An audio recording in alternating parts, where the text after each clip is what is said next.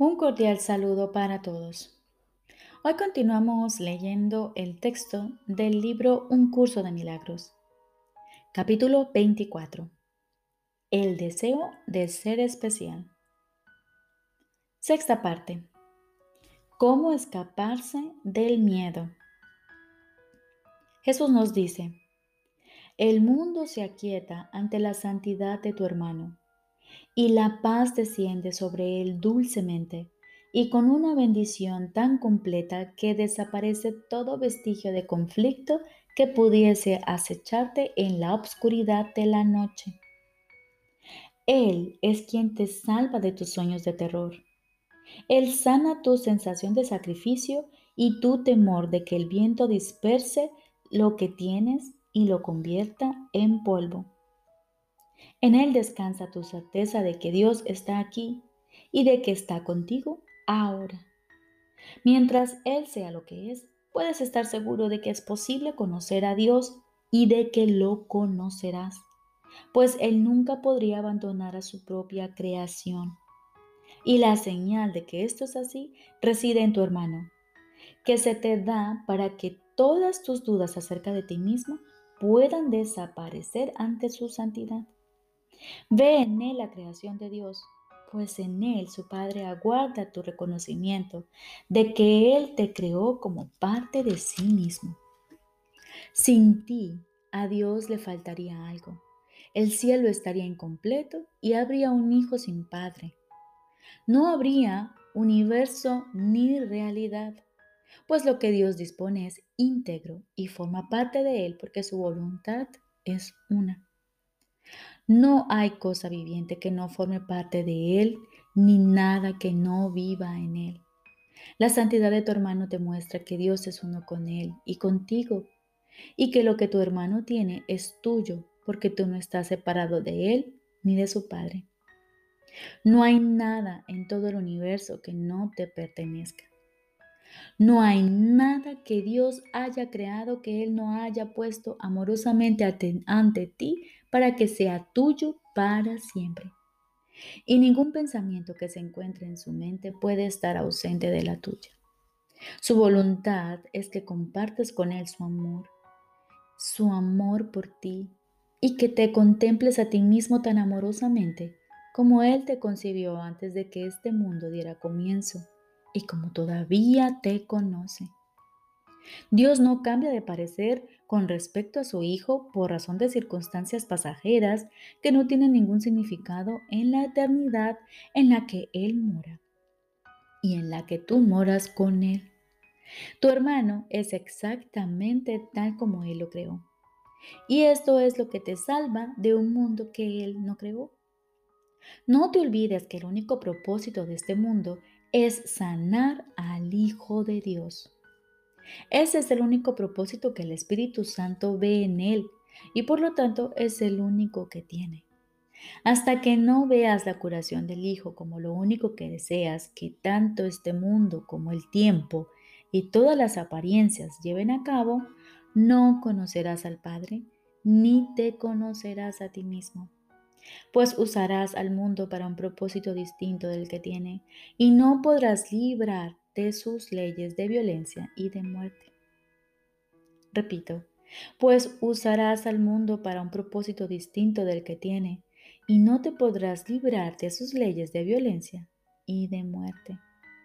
Sin embargo, se te ha concedido estar más allá de sus leyes, desde cualquier punto de vista, en todo sentido y en toda circunstancia, en toda tentación de percibir lo que no está ahí y en toda creencia de que el Hijo de Dios puede experimentar dolor por verse a sí mismo como no es.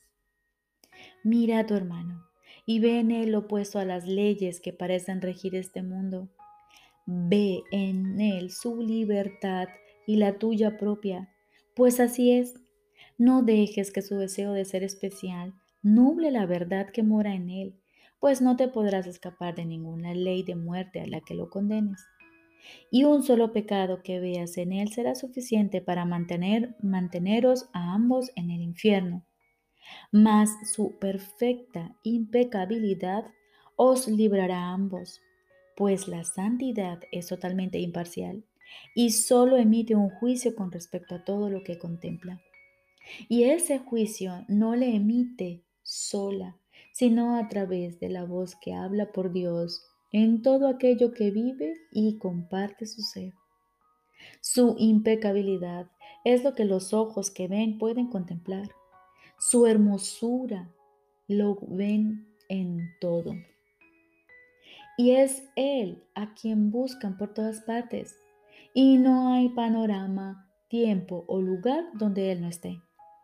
En la santidad de tu hermano, el marco perfecto para tu salvación y para la salvación del mundo, se encuentra radiante, el radiante recuerdo de aquel en quien tu hermano vive y en quien tú vives junto con él.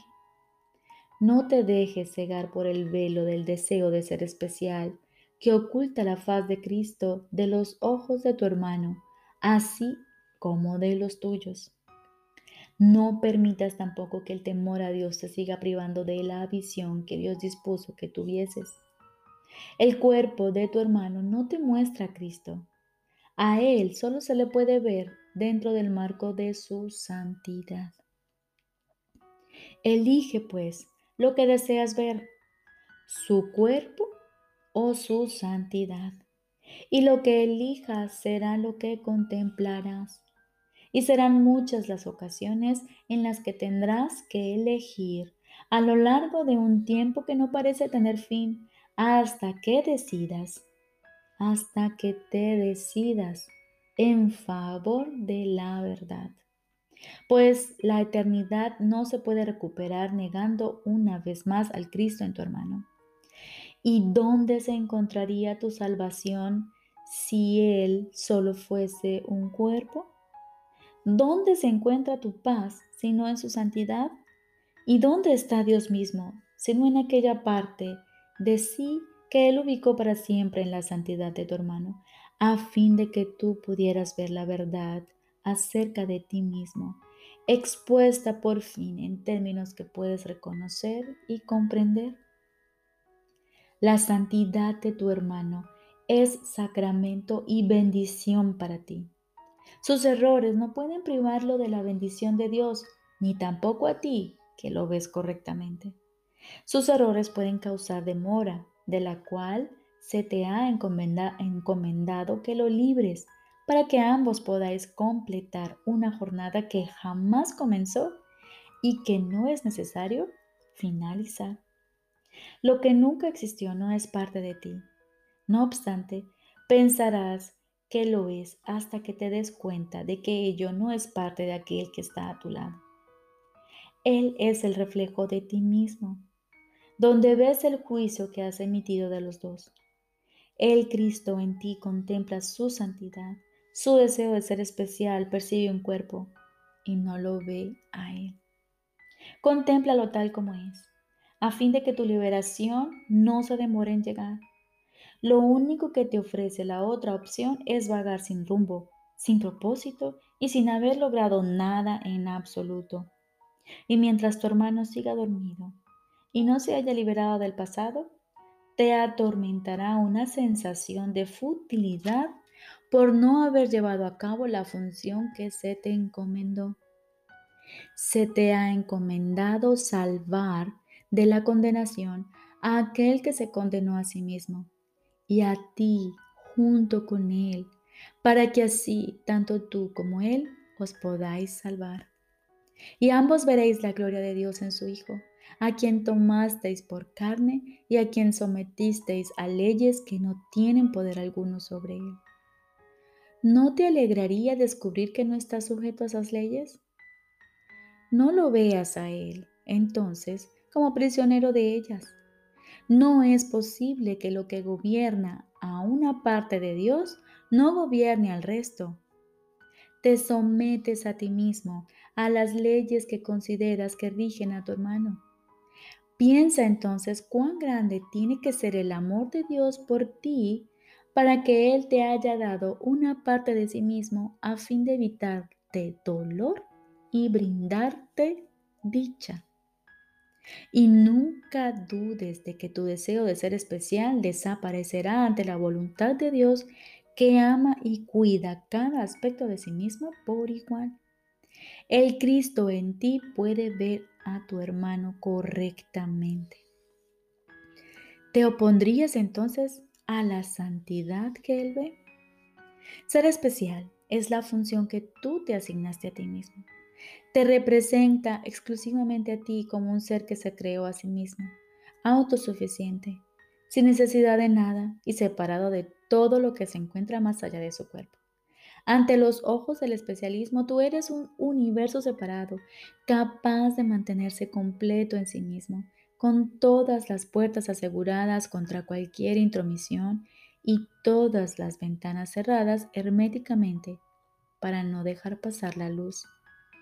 Y al estar siempre furioso por el constante ataque al que siempre crees estar sometido, y al sentir que tu vida está plenamente justificada, te has empeñado en lograr este objetivo con un ahínco del cual jamás pensaste desistir y con un esfuerzo que nunca pensaste abandonar. Y con toda esa feroz determinación fue para esto. Querías que ser especial fuese la verdad. Ahora simplemente se te pide que persigas otra meta que requiere mucho menos vigilancia, muy poco esfuerzo y muy poco tiempo, y que está apoyada por el poder de Dios que garantiza tu éxito. Sin embargo, de las dos metas, esta es la que te resulta más difícil. Entiendes, entre comillas, el sacrificio de tu ser que la otra supone, aunque no consideras que ello sea un costo excesivo. Pero tener un poco de buena voluntad, darle una señal de asentimiento a Dios o darle la bienvenida al Cristo en ti, te parece una carga agotadora y tediosa, demasiado pesada para ti. Sin embargo, la dedicación a la verdad tal como Dios la estableció nos entraña, no entraña sacrificios ni conlleva esfuerzo alguno. Y todo el poder del cielo y la fuerza de la verdad misma se te dan a fin de proveerte los medios y garantizar la consecución de la meta. Tú, que crees que es más fácil ver el cuerpo de tu hermano que tu santidad, asegúrate de que entiendes lo que dio lugar a este juicio.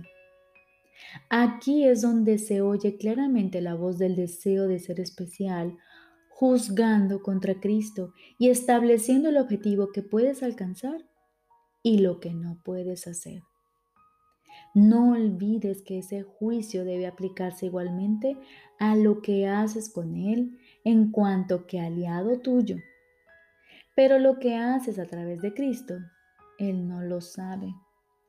Para Cristo, dicho juicio no tiene ningún sentido, pues solo lo que la voluntad de su Padre dispone es posible y no hay ninguna otra alternativa que él pueda ver. Y de su absoluta falta de conflicto procede tu paz. Y de su propósito, los medios para lograr fácilmente tu objetivo y hallar descanso.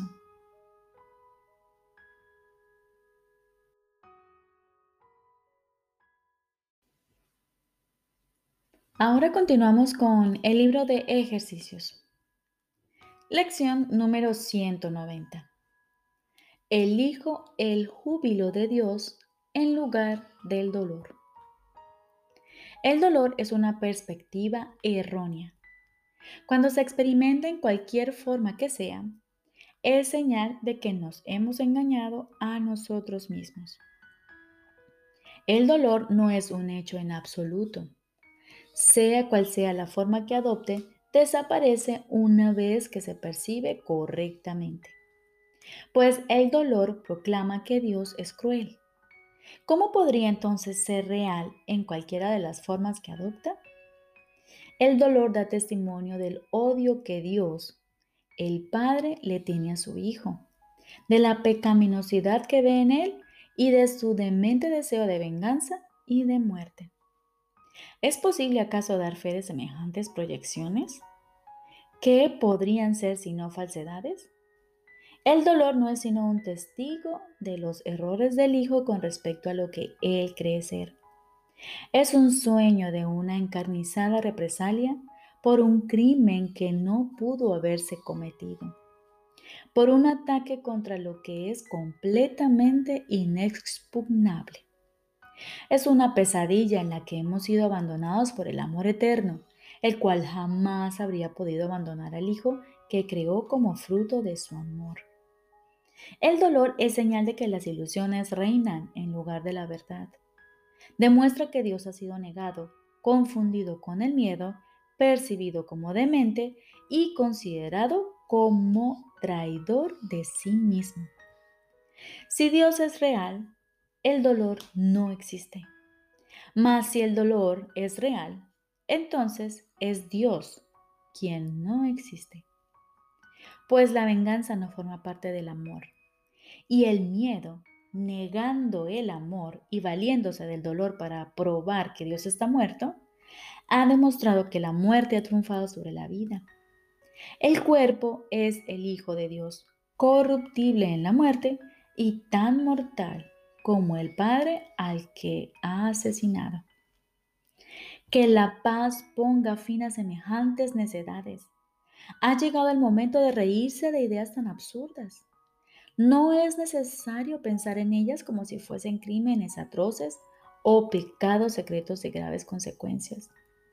¿Quién, sino un loco, podría pensar que son la causa de algo? Su testigo, el dolor, es tan demente como ellas y no se debe tener más miedo de él que de las dementes ilusiones a las que ampara y que trata de demostrar que no pueden sino seguir siendo verdad. Son únicamente tus pensamientos los que te causan dolor. Nada externo a tu mente puede herirte o hacerte daño en modo alguno. No hay causa más allá de ti mismo que pueda abatirse sobre ti y oprimirte. Nadie excepto tú mismo puede afectarte. No hay nada en el mundo capaz de hacerte enfermar, de entristecerte o de debilitarte. Eres tú el que tiene el poder de dominar todas las cosas que ves reconociendo simplemente lo que eres. Conforme percibas su inocuidad, ellas aceptarán como suya tu santa voluntad. Y lo que antes inspiraba miedo se convierte ahora en una fuente de inocencia y santidad. Santo hermano mío, piensa en esto por un momento. El mundo que ves no hace nada, no tiene efectos, no es otra cosa que la representación de tus pensamientos. Y será completamente distinto cuando elijas cambiar de parecer y decidas que lo que realmente deseas es el júbilo de Dios. Tu ser se alza radiante en este santo júbilo, inalterado e inalterable por siempre, jamás. Le negarías a un pequeño rincón de tu mente su propia herencia y lo conservarías como hospital para el dolor, como un lugar enfermizo a donde toda cosa viviente tiene que venir finalmente a morir. Tal vez parezca que el mundo te causa dolor. Sin embargo, al no tener causa, no tiene el poder de ser la causa de nada. Al ser un efecto, no puede producir efectos. Al ser una ilusión, es lo que tú deseas que sea. Tus vanos deseos constituyen sus pesares. Tus extraños anhelos dan lugar a sus sueños de maldad.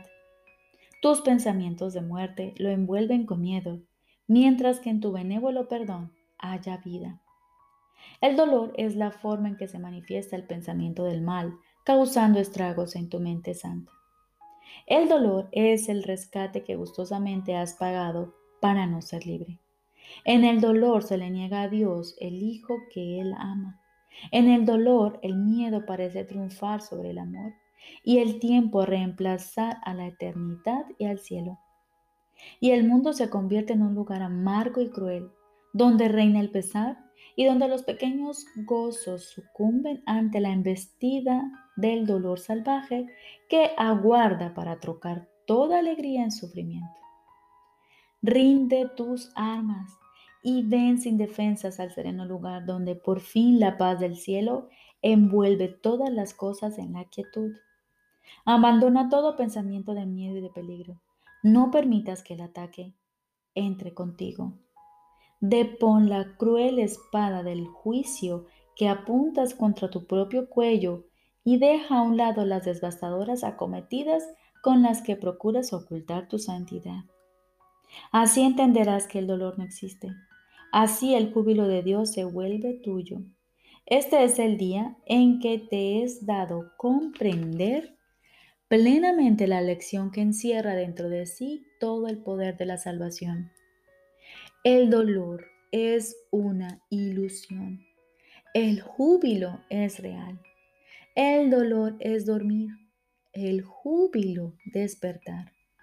El dolor es un engaño y solo el júbilo es verdad.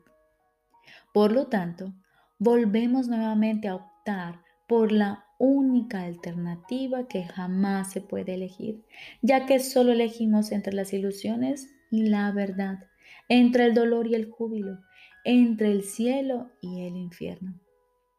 Que la gratitud hacia nuestro Maestro invada nuestros corazones, pues somos libres de elegir nuestro júbilo en vez de dolor, nuestra santidad en vez de pecado, la paz de Dios en vez de conflicto y la luz del cielo en lugar de las tinieblas del mundo. Recordemos, lección número 190. Elijo el júbilo de Dios en lugar del dolor. Hoy, como todos los días, nos proponemos aquietar nuestras mentes y entregamos al Espíritu todos nuestros pensamientos para que los ponga en orden.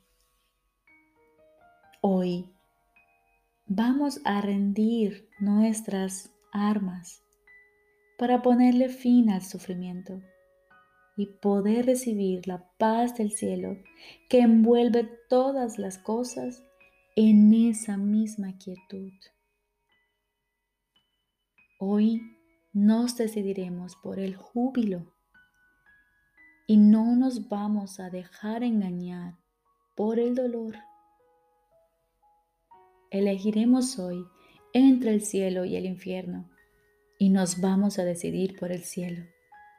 Que la gratitud hacia nuestro Maestro invada nuestros corazones, pues somos libres de elegir nuestro júbilo en vez del dolor nuestra santidad en vez de pecado, la paz de Dios en vez de conflicto y la luz del cielo en lugar de las tinieblas del mundo.